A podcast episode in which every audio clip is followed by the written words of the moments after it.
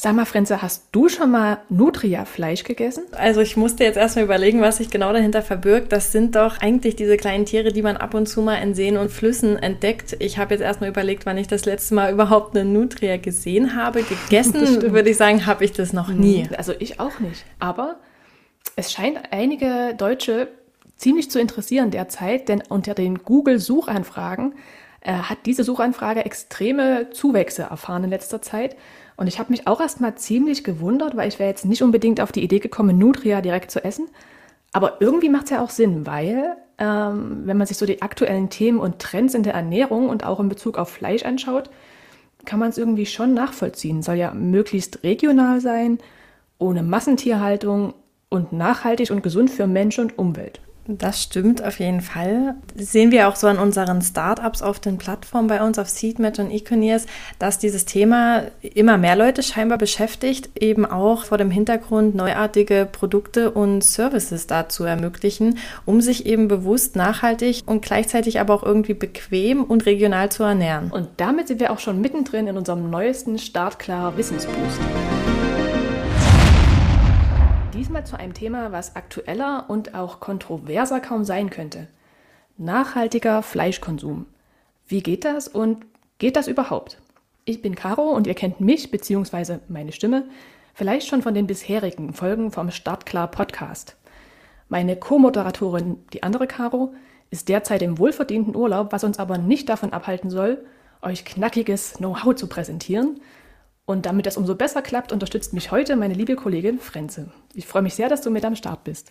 Vielen Dank. Ich freue mich auch sehr, dass ich dich heute mal unterstützen darf.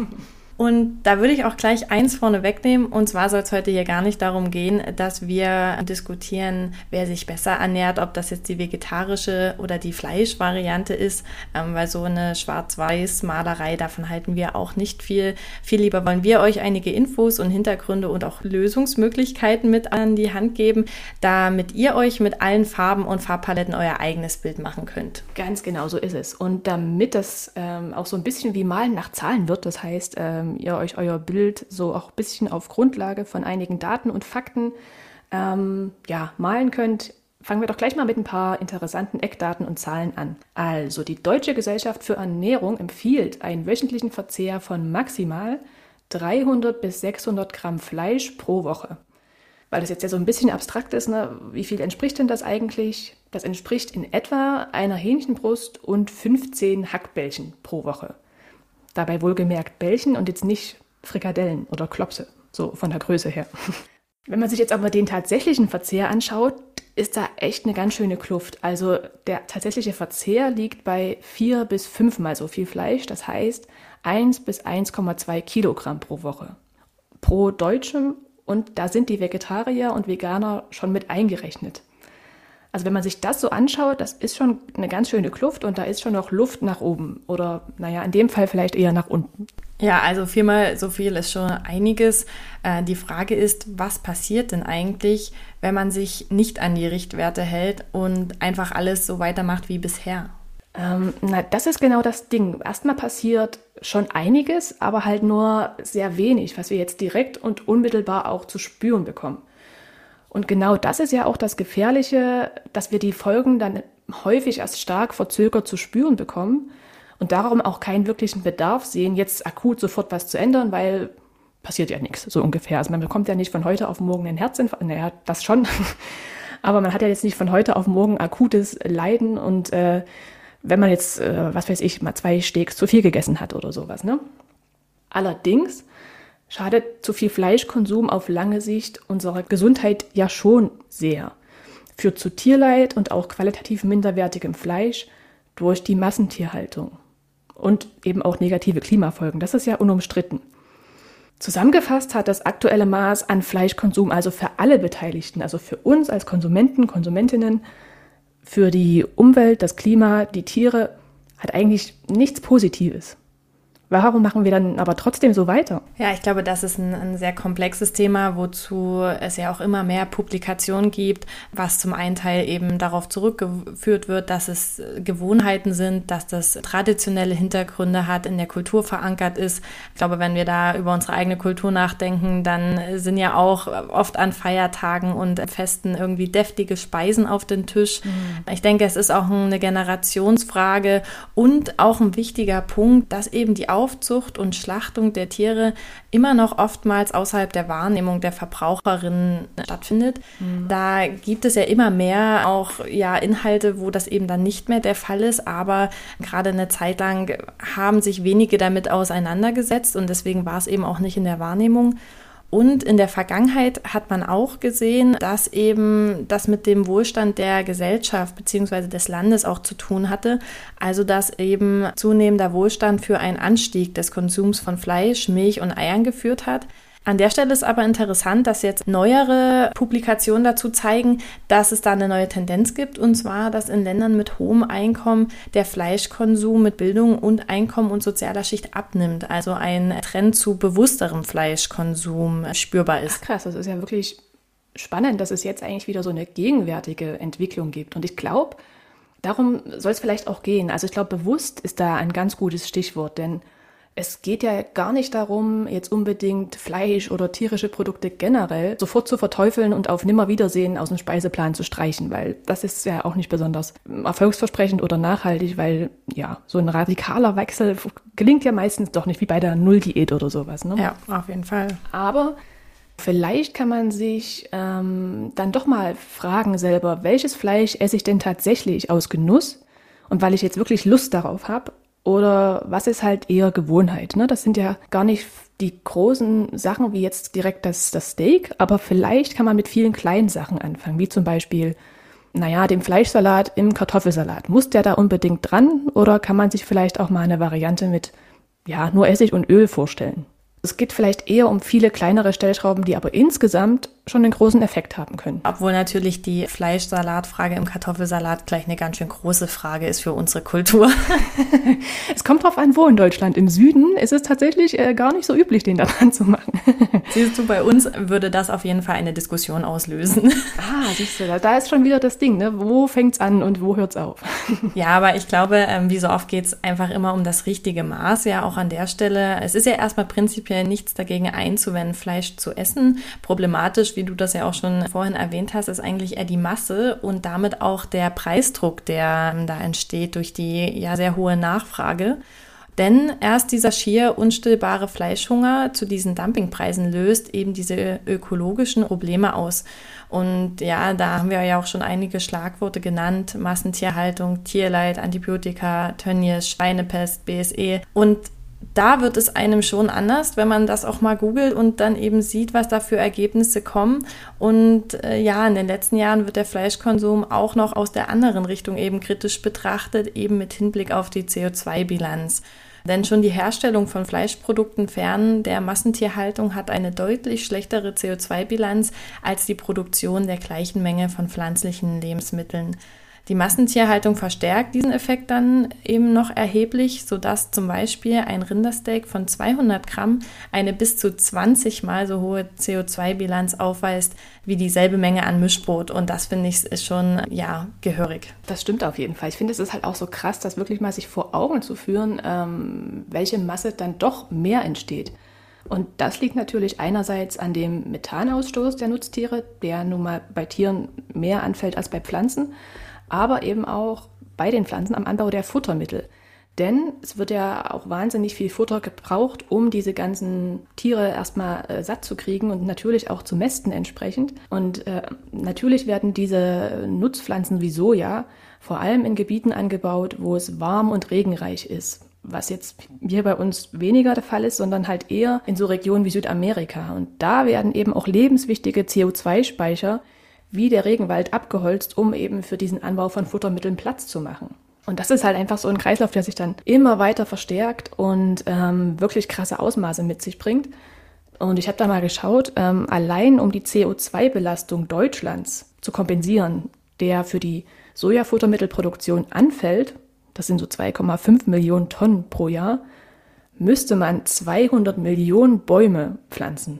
Also das ist halt echt auch nochmal eine heftige Hausnummer, weil wenn man sich das jetzt mal so vorstellt, ja, Pflanzen schön und gut und so als Hobbygärtner macht man ja gerne, aber 200 Millionen Bäume, das ist dann halt schon nicht so ohne weiteres machbar, auch wenn man dann professionelle Aufforstungsprojekte unterstützt. Also da fragt man sich dann schon, ist das dann überhaupt noch irgendwo ausgleichbar? Also wenn man sich auch überlegt, welche Fläche für 200 Millionen Bäume notwendig ist. Das stimmt. Ja, vielleicht sollte man da sinnvollerweise ähm, auch einfach an einem anderen Punkt ansetzen, am Anfang der Kette vielleicht statt am Schluss und sich einfach mal eben mit der Frage auseinandersetzen, wie kann man denn den Fleischkonsum reduzieren? Welche Ideen gibt es denn vielleicht auch schon dazu? Und ähm, wir haben da mal drei Punkte zusammengefasst. Äh, zum einen natürlich erstmal ganz allgemein die Auseinandersetzung mit dem Thema. Es gibt sehr viele gute Beispiele, wo es wirklich hochwertige Produktionen gibt die das Thema vollumfänglich nahezu beleuchten und eben auch beide Seiten zeigen und auch keine Schwarz-Weiß-Malerei stattfindet.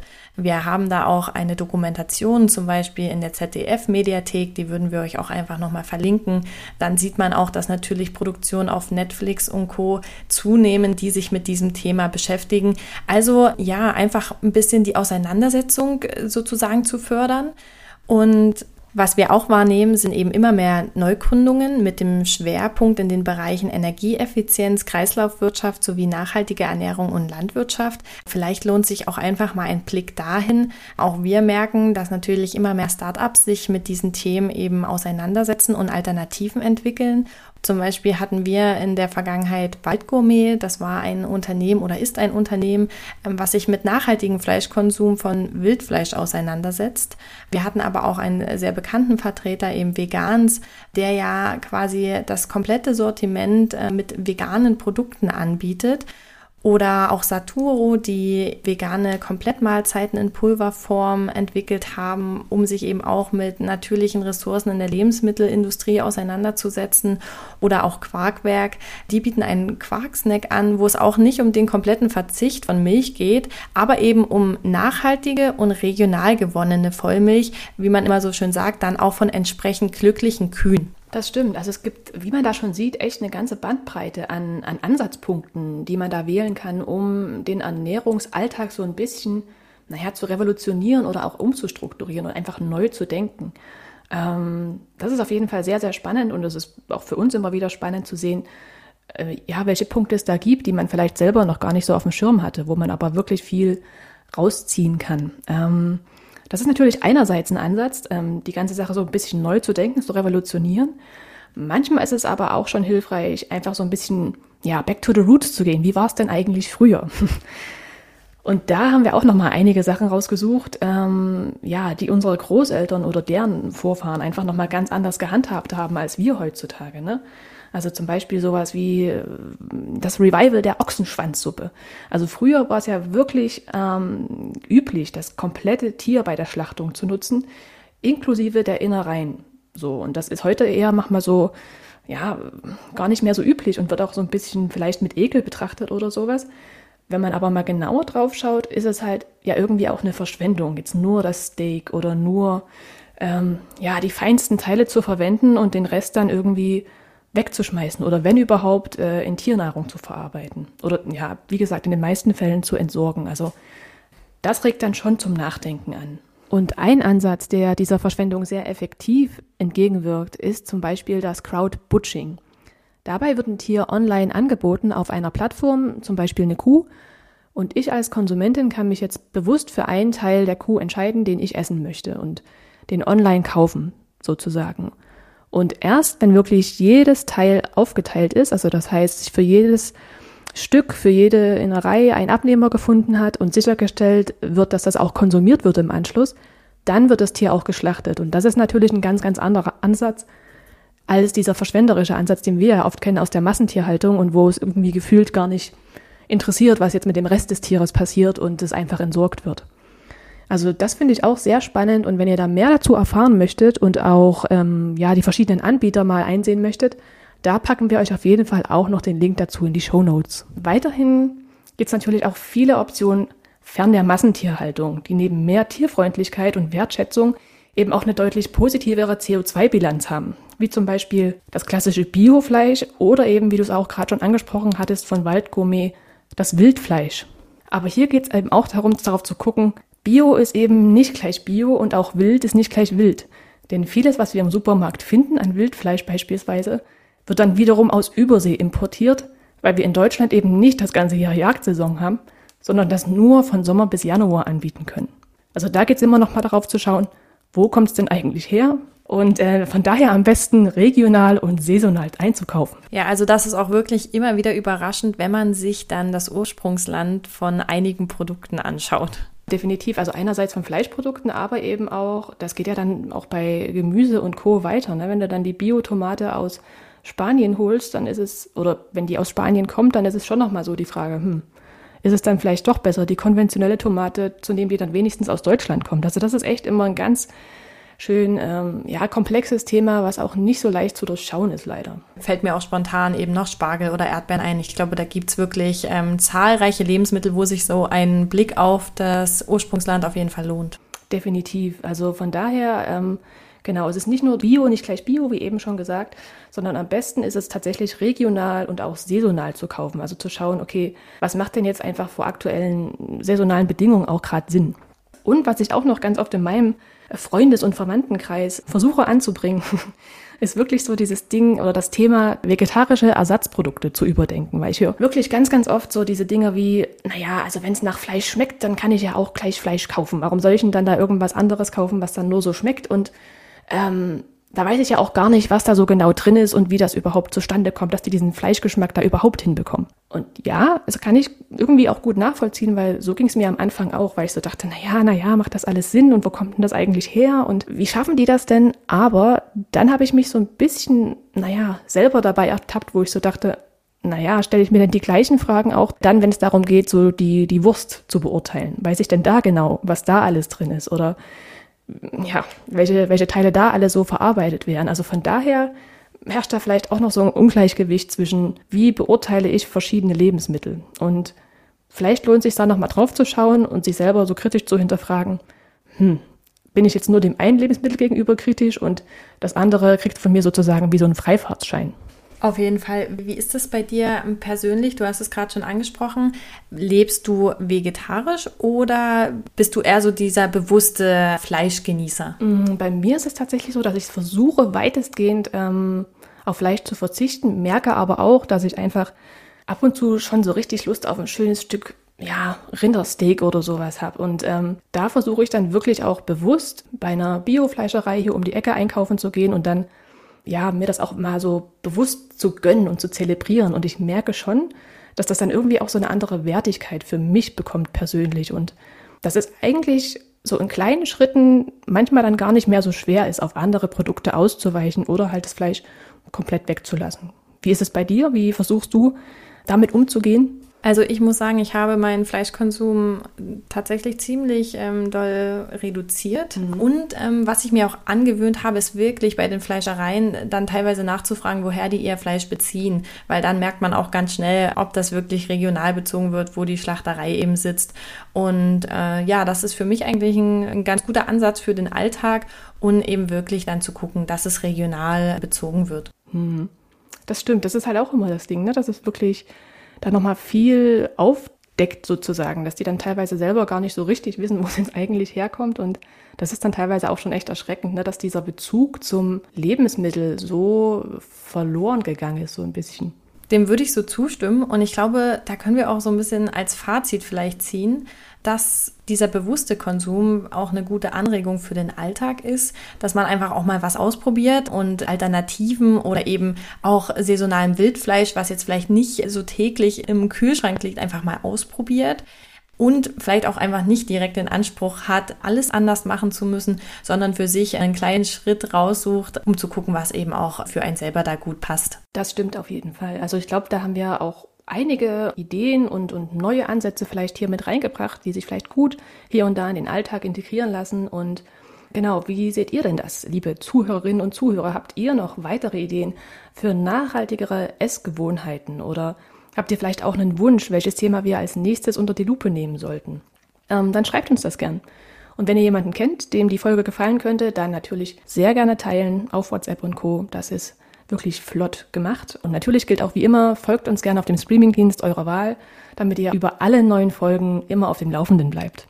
Ja, dann würde ich sagen, es war mir ein Fest mit dir, Frenze. Ich glaube, wir haben uns gut und eingehend ausgetauscht und ja, das kann doch so weitergehen. Das kann ich nur zurückgeben. Ich freue mich aufs nächste Mal. Sehr cool. Vielen lieben Dank und bis zum nächsten Mal.